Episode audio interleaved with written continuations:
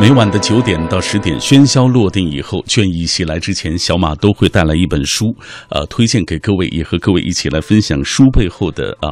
呃，他的故事，以及认识书背后的这位写作者。今天我们带来的是杨庆祥的作品，叫做《八零后怎么办》。我们马上请出呃庆祥，你好，庆祥，哎，你好，主持人。呃，庆祥是八零后，对，八几的，呃，八零后的最大的啊八零年，八零年啊， 呃，但是在庆祥的身上有很多的所谓大家看到的光环，比如说名校的文学博士啊，现在又留校做了老师，而且很多人觉得你是算是最年轻的这一波副教授级吧，应该是嗯，差不多。差不多啊，对，八零年的副教授啊，呃，所以很多人觉得这个光环好像足够耀眼，但是这些耀眼的光环。呃，好像遮挡不了庆祥自己内心所感受到的那种失败感，所以今天我们带来的这本书，其实就是他因为有这样的失败感，所以促使他写下了这本书。给我们讲讲这本书成书的过程吧。据说最初你就是几篇文章，呃，然后引起了很多人的关注，所以有这个成书的这个想法。对啊，谢谢主持人。他这个书呢，其实是呃，二零一一年，嗯，呃，就开始开始写的。当时最直接的动因，其实就是因为，呃，被房东这个赶走了。嗯嗯然后当时觉得，呃，生活非常的窘迫，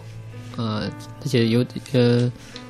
那么呃，我就想到这种情况可能不仅仅是我一个人的情况，嗯，可能会像我的这样一个年龄的人，呃，在不同的地域，呃，在不同的时间段里面，可能都遇到了这种情况，嗯而且我这种情况可能还不是最糟糕的，所以从那个时候开始呢，就想着来写这一篇这样的文章。嗯，呃，可能就是大家不能够理解，嗯就是很多人其实也不了解，所谓这个大家看到的这个光环，觉得足够耀眼啊，嗯为什么还租不起房呢？我觉得当时我留校是零九年嘛，嗯零九年其实当时我在人民大学任教，刚开始工资其实是很低的，大概就四千，我记得是四千五百块钱左右。嗯大家想想，四千五百块钱，当时人民大学周边，呃，租一个房子，大概的价钱是每平米一百块，嗯嗯，所以每平米100每一百块，嗯平均下来，当然现在还不止了。每平米大概想想，你只要租一个四十多平米的，那就得四千块钱。对，那四千块钱，全部那的我的工工资资了就完全没有，就喝西北风去了。嗯所以我只能选择合租。那么可能很多在小城市生活的人不知道，那么在北上广深其实都是合租情况非常的很普遍普遍，嗯就是要跟很多人住在一个房间里面。那么我其实当时都是合租，嗯呃那么就呃我在书里面也写到过，我我当时住在北京那个人民大学西门那个小南庄那里，嗯我跟的是三四至少有四位五位以上的人合租在一起，我完全不认识他们，嗯我就住在里面的一个小房间里面。这个他们每个人的作息都不一样，嗯每个人的职业可能也不一样，那就其实非常糟糕，就是很吵很闹，嗯、然后你完全没有办法正常的休息，所以这个其实当时我记得我住了大概半年下来，呃，头发就掉了很多，就是嗯大块的掉头发，因为整个晚上都休息不好。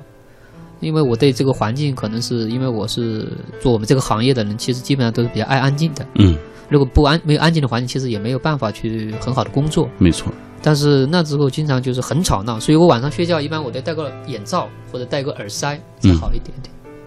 啊，所以就是这样子，嗯，促使你开始思考自己的这种困境的。不仅仅思考我一个人的困境，嗯有的是我觉得这是我们后来我接触到我很多的朋友，包括我一块读博士留校的我的同事们，其实嗯发现大家都存在、大小不同的都存在这个问题。嗯所以我就想，这可能不是我一个人的问题，而是整个社会，它的这个转型过程中对一代人所造成的这样一个影响。嗯，所以我就想，我要写一篇这样的文章或者是一本书。庆祥这样的文学博士，这样的大学老师尚且如此，嗯，更可想而知，就很多人，呃，来到北京寻找自己的梦想，来打工，可能是啊这样的形那形式就更糟糕。更艰苦。我在书里面写了一个细节，就是我当时在人民大学附近的那个紫金大厦，嗯它有很多的地下室可以出租，可以去租。嗯然后我当时和另外一个前辈一块去看，就是想了解一下他们的生活。嗯那是相当的糟糕，阴暗、潮湿、狭窄，像一个个都像嗯鸽子笼一样。那里面住的全部是年轻人，啊，我觉得我写到一个细节，就是有个长得很好看的女孩子，一看就是八零后，嗯，然后非常呃阳光热情，说你们要来租房子吗？说要是条有有条件好一点，千万不要到这里来租房子，这个住了住久了会生病的。嗯，所以我们当时心里非常感慨。是，但是很多人对于这样的生活已经就是他们不得不面对这样，就迫不得已面对这样的对生活，对也有人习以为常了，对，但所以是内心当然是还是还是会会有抵抗的啊。 对对对，所以我觉得这里面其实是不公平的。我觉得就是，或者是说这是不合理的，嗯这是反人性的。嗯，就是我们社会的发展，呃，它应该是一个基本的诉求，就是让每个人过得更好、嗯更有尊严、更舒适。嗯嗯、但是这种，呃，在这个发展的过程中，它恰恰把这些最基本面给忽略掉了。嗯，或者是说在制度的建设，呃呃，这种财产的分配，就是这种出现了问题。嗯它导致了在一部分人，他可能呃在那个社会的这样一个高段类型运行，那么另外一部分人他被迫进入到这个低段，嗯而且在这个高段和低段之间又没有办法进行这种很畅通的这种呃互动，没错儿，这个时候就很危险了。嗯所以我觉得我作为一个文学博士，因为我接触过很多的教育，所以我觉得我应该有有义务也有能力把这个问题思考得更深入，嗯而不仅仅是说我租不起房子这么简单。没错我儿。要思考的是一个社会的问题。好，品味书香，我们今天带来的这本书和我们之前所聊到的那么多，比如说温暖的鸡汤文，或者是呃虚幻的小说故事，呃所不同的是，他提出了一个非常尖锐的问题。这样的问题其实也是一代人的这种困境，甚至是呃也不是一代人了，甚至可能是数代人。呃数代人的困境。那我们以下先透过一个短片，进一步了解这本书的情况。从大时代到小时代，从绝望中找希望。我们是谁？我们往哪里去？今晚和您分享八零后怎么办。八零后青年评论家杨庆祥关于八零后一代人最深刻的呼喊与追问。八零后以为一切似乎都应该如此，忘记了起源，同时也切断了未来。八零后由此变成了悬浮的一代，上不接天，下不接地，在历史的真空中羽毛一样轻飘。一代人对于这个时代的思考和体验，在无路之处找出一条路来。我希望我们可以找到那路。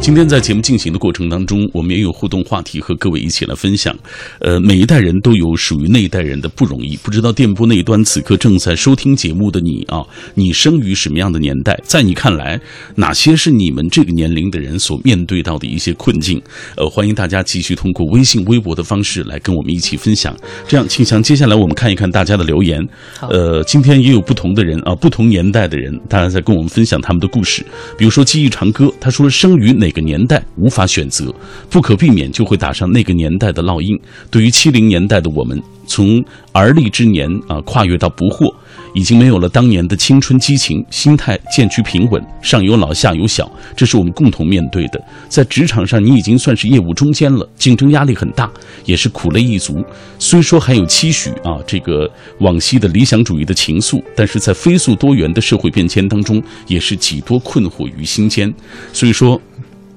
他说我们现在面对的这种这种问题，就是上有老下有小，生活的压力也大，工作的压力也大，对这种多重的压力，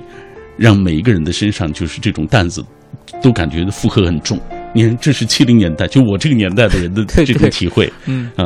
呃，再来看一个八零后吧。啊，这是贺兰鸣笛，他说，身为八零后，确切的说我是八五后，没有我们上一代人政治运动的这种波扰，在新时期丰富多元的环境当中长大。接受新事物的同时，困惑也是随之丛生。如今和九零后小鲜肉相比，不再年轻，已不是当年的那个年纪了啊。呃，能够挥掷青春，百无禁忌啊。身边很多同龄人已经为人父母，啊，这个体尝着生活的琐碎和不屑。房贷、车贷使得我们为未来还债而这个奔劳，这是我们面对的情况。这是八五后，嗯，你看，每一个年代的人都有每一个年代的人的这种困惑啊，这种不容易的地方。但是也有人在对这个 杨庆祥有吐槽啊。我们来看一下微信的平台当中，呃，大家在说，有一个朋友这么说，他说：“我觉得这个所谓的文学博士有有点矫情。”嗯， 呃，他说：“你是你还是一个大学老师呢嗯啊，你的收入我不知道你说的是不是准确，但是我觉得你已经在我看来是比我们很多人好很多的了啊。”你怎么看？其实吧，这个我这篇书，包括这个，它前面是一篇文嗯章，刚开始发出来的时候，其实当时就有人，呃，有有这种疑问，质疑说你对，说你这个嗯太名矫校情的了名校的博士毕业，嗯然后，然后又留在名校做副教授，呃，为什么还会这样矫情？嗯嗯，但是我觉得这个，呃，这个问题它的关键点不是在这个地方，嗯它的关键点不在于我个人的成败和得失，嗯而且我觉得每一个个体，他在自己的这样一个时空里面，最后他总是能找到一个小小的出路。嗯，随着时间的推移，只要有耐心，房子会有的，嗯面包也会有的，没错，大概啊都会这样子。是但是我是我个人，这本书它更重要的，它是反思的是一代人，嗯就是整个一代人他在某一个时段所遭遇的这种失败感，嗯它不是失败，而是它不仅仅是失败，嗯而是一种失败感。嗯，那么这、呃，你得我得打断一下，就是说你的意思是，你说的意思就不只是这个失败，就是不不仅仅只是他所所以买不起房，对对对对，呃，它是一这样种的失困败境感。嗯那么这种失败感是说，哪怕你是一个百万富翁，比如说八零后里面也有很多百万富翁啊。我嗯一个朋友他就是小企业主，那么他很有钱，但是他会他会跟我讲，他说他觉得他自己是一个，他属于弱势群体。嗯当时听到这话，我特别惊讶。那么我就意识到了，在呃这个在我们这个社会大的转型过程中，每一个人，因为他没有办法有效的参与到这个社会里面去，嗯所以他其实找不到自己的这样一个位置，嗯很合适的位置。那么在这个时候，他产生了一种什么？一种失败感。嗯，因为人他其实是一个社会性的动物，他必须要在这个社会关系里面和别人互动，要参与政治、经济、文化一系列的事情。但是现实情况是，我们可能能把自己的小生活解决好，但是我们没有办法在更广阔的这样一个社会里面去实现自我，嗯，真正的完成自我，嗯找到自己的天性。好，呃，在我们的微信平台当中也有一位阿姨，嗯她说我是从啊、这个我是生于五十年代末，嗯我等于是经历了比现在所谓杨庆祥这个年代的人更多的这种艰苦。嗯但是如今我过来走过来之后，我发现我很快乐，就是我。因为走过了那么多艰嗯苦，现在我所拥有的生活觉得很幸福啊！他我想告告诫这像杨庆祥的这一代人，有困惑的这一代人啊，你你就是所谓的这种困苦，所谓的这种困苦困难啊，每一代都会有啊。每你听懂他的意思吗？我明白他说的意思就是说我明白嗯每一代都有，不要去好像抱怨嗯。这样的一些困惑。 对，我觉得我特别要谢谢这些人的反面意见。我觉得这种反、反面意见可能会特别的中肯，而且能够引起我更多的思考。嗯，但是我觉得，呃，我思考的不是简单的一个自己的困惑，嗯，呃，或者是这样一个一个人的这样一个深层层面的问题。嗯我觉得应该是有一个更大的一个一个视野。嗯，好。究竟庆祥所考虑的是怎样的问题？他思考的是怎样的问题？下半时段回来我们会继续请出他。马上进入广告时段，稍后再见。夜色阑珊，品味书香。我们继续对话自己。每天晚上九点到十点，我都会带来一本书，跟各位一起来分享，也通过这样的方式呈现一本书的精髓。当然，我们也通过这样的方式，要认识这个通过文字的书写跟我们交流的朋友。今天我们认识的这位来自人民大学文学院的副教授杨庆祥啊，我们带来的他的这本书叫做《八零后怎么办》。是一个大的问题啊，也是他的思考啊，一代人的困境。这本书探讨了八零后一代人有关个人和时代啊，呃，杨庆祥关注的是八零后一代各行各业年轻人的思想和他们的生活的困境，从中也可以看到当下年轻人他们的这种。生活的情况。那今天为了更好的为大家介绍这本书，小马也特别请到了庆祥走进我们的直播室，跟大家一起分享他的这部作品。在节目进行的过程当中，我们也有互动话题和各位一起来分享，就是我们想请各位啊，你是属于哪个年龄段的，你也来说一说，试图来给我们分析一下你和你的这一代人，你们所处的那种困境到底是什么样。这样，请想接下来我们再来看看几位朋友的留言，呃，还有这是九五后了，这是未开封的地微带啊，他说，身为九五后之末。迁徙后之前，我身边的同龄人似乎都浮躁了一些，有些急功近利。呃，你看，比如说打游戏啊， 我不会打游戏，所以我的周末总是一个人啊，呃，不使用智能手机，不关心所谓的潮流啊，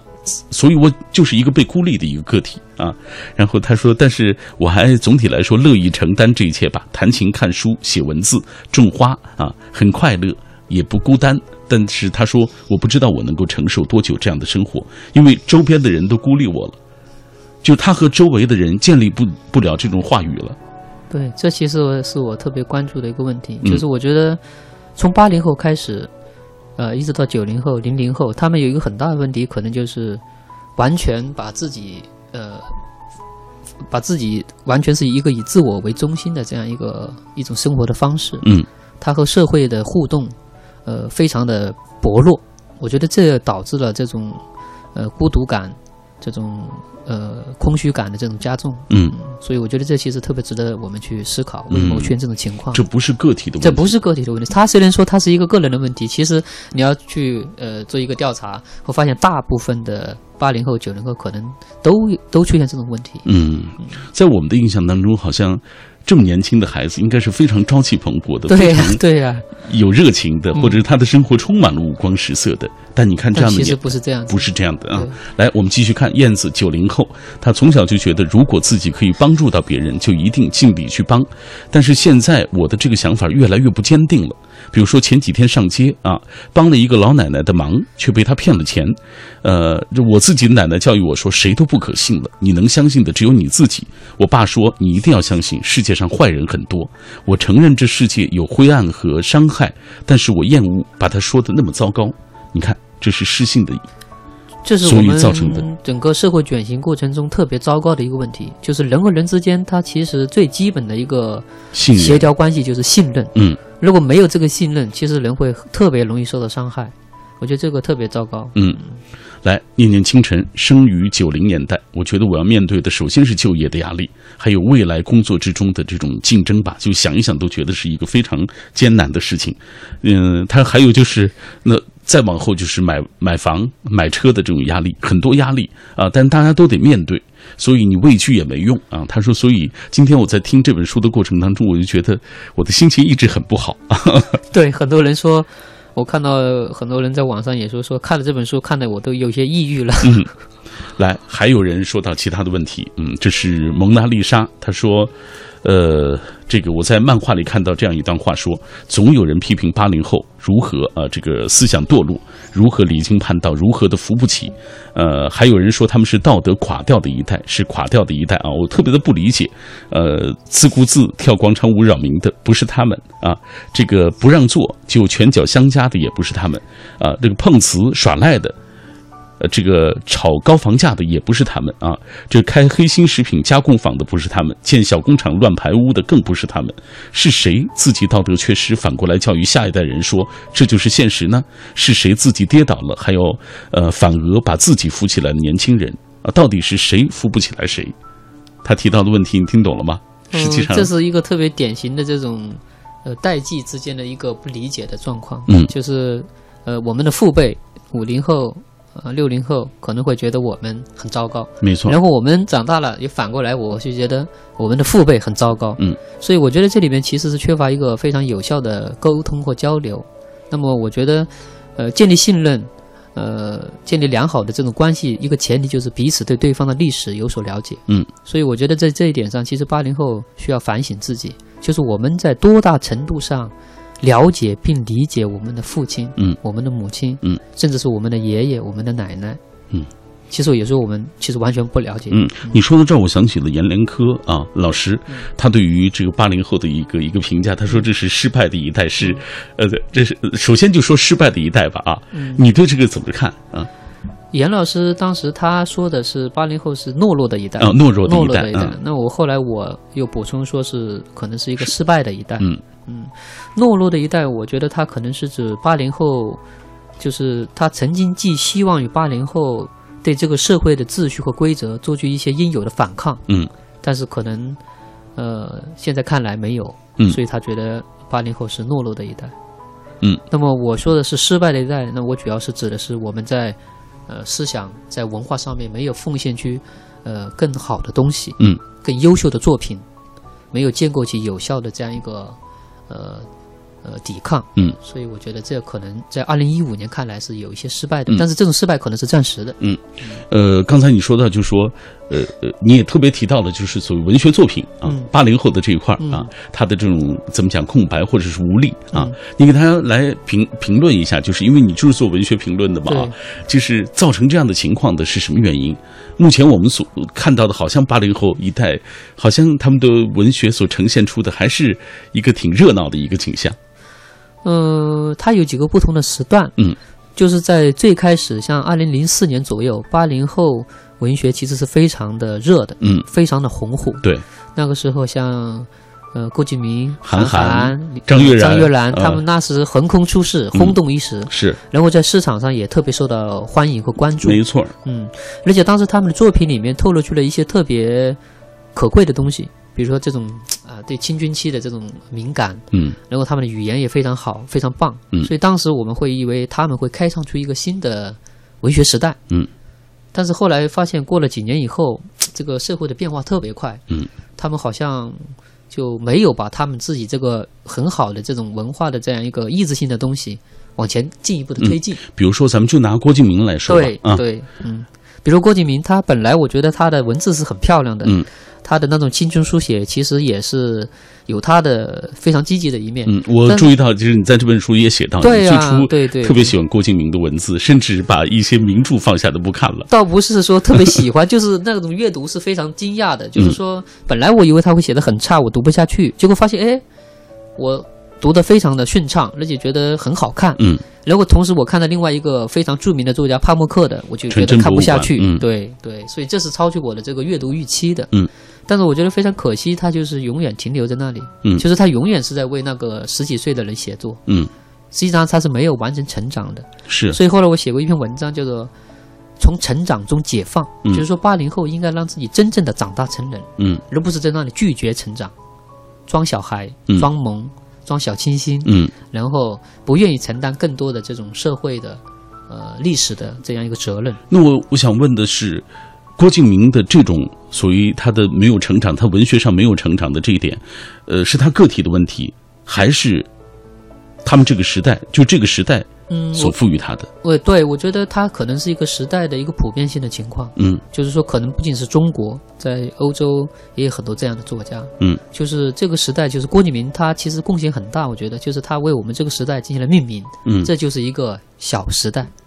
小时 这是代，小时代，小是什么？就是迷你时代，嗯迷你把所有呃重的、沉重的东西、庞大的东西都变成一个迷你型的东西，嗯就是玩一下，很好玩，很好看，是这样一个这样一种情况。嗯嗯，这是这个时代的特点吗？这是这个时代的特点， 就是把所有的一切都变得迷你 化，然后都觉得哇很好玩呢，就是这样子，嗯，或者好可爱啊，说这段言论的来自于杨庆祥。以下我们要透过一短片了解一下杨庆祥本身的经历啊，来自于人民大学文学院的副教授。作者杨庆祥，八零后，文学博士，居北京，供职于中国人民大学。身在学院，心在四野，沉溺自我，关切社会，以阅读、思考、写作为职业。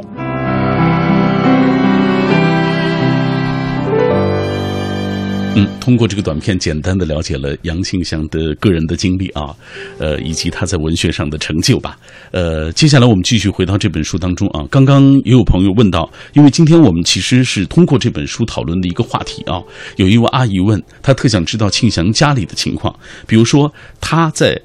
在北京啊，他是生活在北京的，呃，他就说他也是有义务要给自己的孩子贡献，比如说买房的这个钱的啊，呃，还有就是他的孩子的每一步的成长，他都需要关注，他觉得是老人应该做的，嗯，呃，他就特想知道庆祥家里的情况，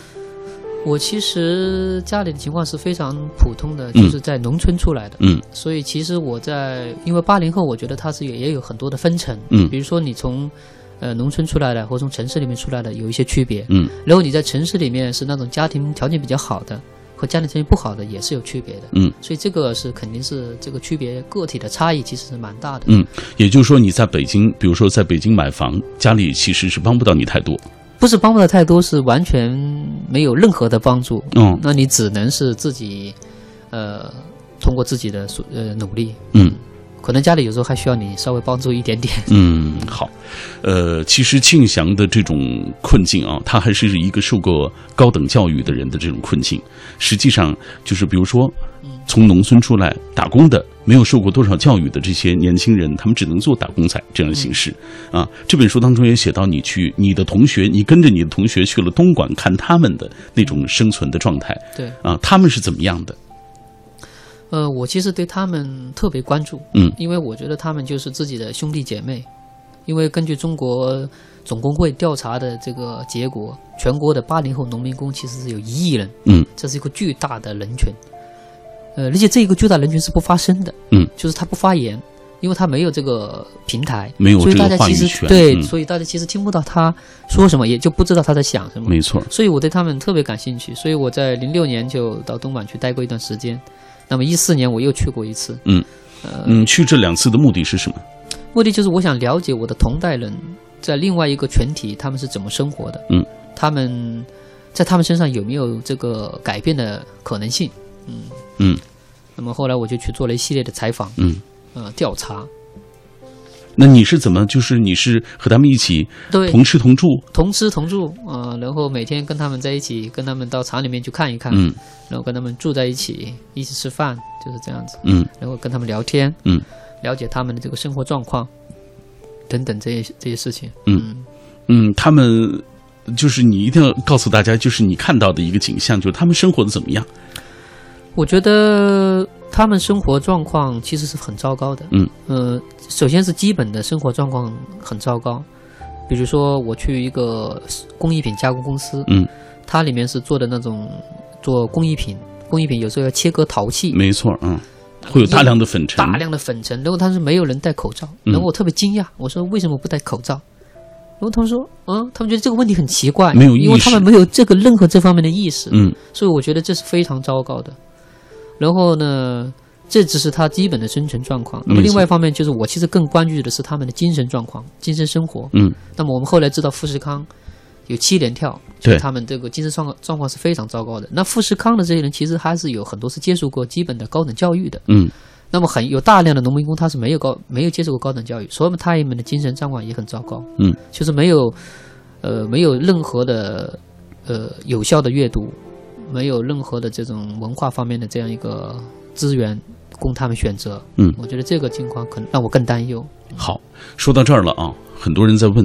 八零后的这种困境有没有解决的办法？比如说有人问，哎，比如说庆祥，像你这样的受过高等教育，你可以有很多选择。比如说北京这样、北上广这样的大城市，你觉得生活压力大，可以转去二三线的小城市。也许啊、以你这样的一个能力和资质啊，就是这样的水准，你的学历啊等等这样的条件，你可能就会过得很好。嗯有没有想过这个问题？比如说，这是解决困境的一种方法吗？当然，我觉得对一个个体来说，他可以选择很多种方式来解决自己的困境。嗯，比如说当初我也可以选择去一个公司上班，嗯可能收入会比现在高很多，因为每个行业的收入是不一样的。是，当然，我也可以选择去，呃，刚才讲的，我去一个三线城市，然后我在那里呃安家落户，对可能会过得很舒适。对，但是我觉得这种生活上的舒适并不能取代我们思想上的这种和这个世界的这种对话，嗯还有这种尖锐的东西。嗯这个东西两者是没有办法互相互相替代的。嗯。我即使生活在。呃，一个三线城市，我生活很虚实，但是我可能精神和我的思想依然会非常的苦闷。嗯，这是一个时代的问题，而不是一个个人的问题，所以我特别要强调这一点。嗯它不是一个个人过得好不好的问题，而是一个时代它是否更人性、嗯更合理的问题。嗯，好，品味书香，我们今天带来的这本书，的确它不是一个很轻松的话题啊。八零后怎么办？其实，它也同时为不同年代的人提出了一个问题啊。九零后怎么办？呃是吧？啊，五零后怎么哎，对办？，五零后怎么办？等等，大家每一个时代的人都有属于那个时代所不容易的那一代人所不容易的地方啊。以下这样，我们继续透过一个短片来了解这本书。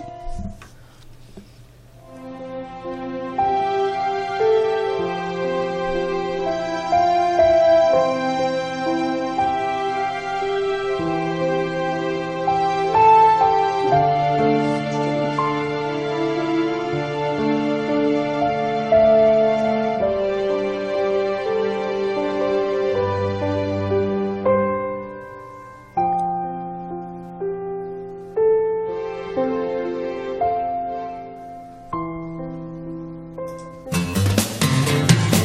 阅读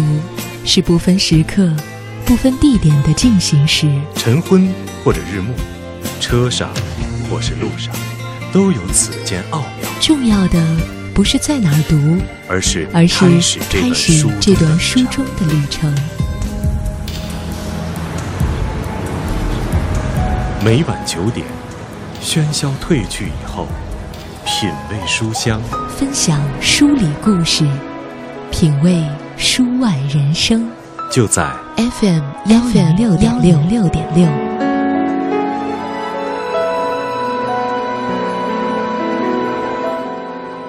八零后怎么办？是八零后青年作家杨庆祥完成的一部深入探讨八零后一代人有关个人与时代的随笔集。这本书里有作家在近年来有关八零后一代人的文学评论，也有他深入生活里与几个年轻人面对面的访谈。主要关注的是八零后一代各行各业年轻人目前的思想和生活情况，从中可以一窥当下年轻人的生存状况。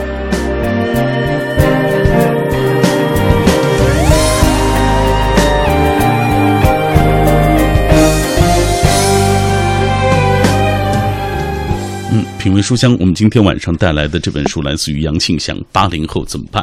呃，其实今天晚上这个话题，呃，它没有现在还没有解决的问题，其实每一代人都有属于每一代人无法就是短时间之内回答的问题啊。对，呃，回答的一个一个答案啊。呃，今天有很多的朋友在跟我们一起分享呃这本书，大家也在关注这本书，呃所引起的一些讨论啊。比如说，有些朋友说到我们八零后怎么样能够寻求到这种出路啊？怎么样能够成为就是呃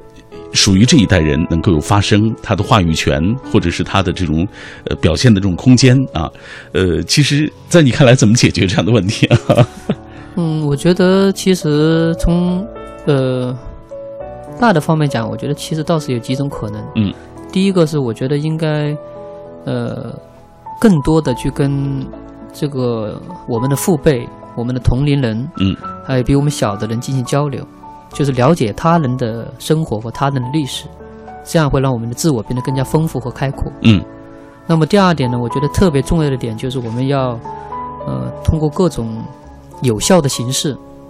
去参加更多的这种社会实践，各种不同的形式，有效的形式，去和这个社会真正的互动起来。嗯，那么在这个过程中，来确立我们自己的这样一个位置，那么这样我们的生活就会变得开阔，我们的生命就会变得丰富。嗯，这样可能就会超越我们现在这种，呃，自己的这种孤独感、失败感。我觉得这本书最大的价值就是，让我们开始正视这样一个问题了，对就让我们开始思考这个它问是题。一个提出问题的书，对然后让你在做梦的时候突然把你喊醒，对，然后具体下来选该怎么做，那是你自己去选择。就是很多人在，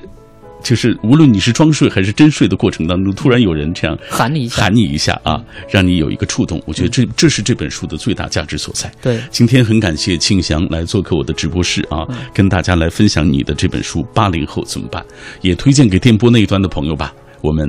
都共同的来思考一下属于自己的生活的困境、精神的困境。谢谢。好，谢谢主持人。嗯，好。